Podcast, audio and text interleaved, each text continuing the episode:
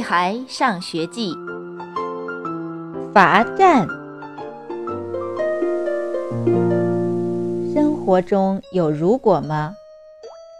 也许有，也许没有。想着这些时，我感觉自己像个哲学家。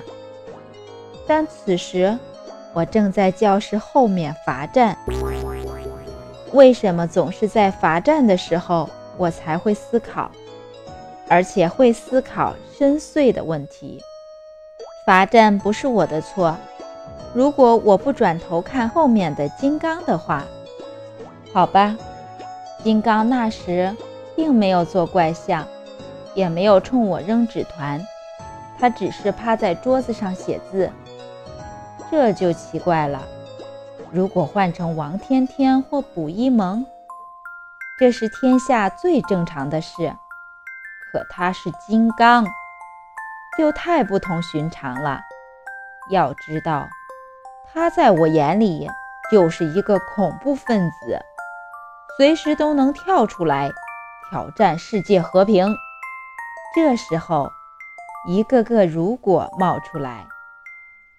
如果他的目标是田老师，我该怎么办？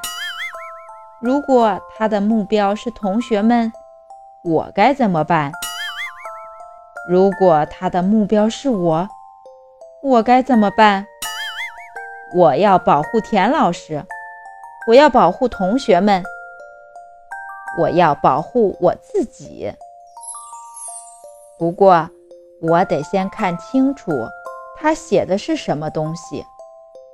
也许是场恶作剧的计划，也许是个恶狠狠的诅咒，也许已经把我画成了怪物。我不得不第二次回头，并且脖子尽可能伸得更长。但遗憾的是，我什么也没看见。金刚用手把纸捂得严严的。我得再想一个好办法。你知道，前面田老师正在讲课，既要假装认真听讲，又要把脑袋突然转过去，看清金刚的阴谋，真是太难了。我在想，我是不是应该变成两只脑袋的怪兽，一个头用来听课，一个头就可以想干什么就干什么了。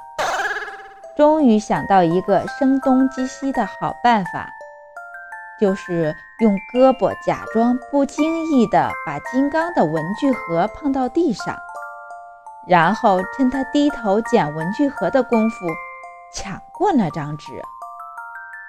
本来一切都在计划中，可是金刚竟然没有去捡文具盒，而是朝我的鼻子打了一拳。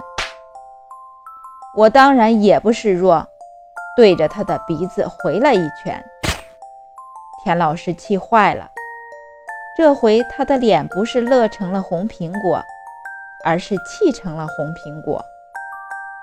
他罚我和金刚每人站一个墙角，可是金刚在纸上写的是什么，我还是一个字也没看到。我们分别站在两个墙角。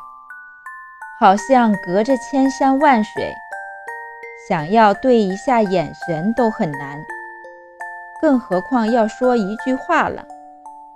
你知道，如果一个人心里装着一个问题，一直得不到答案，那他一定会疯掉。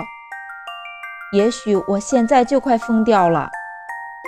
我试着把这个问题压在心底，可是没用。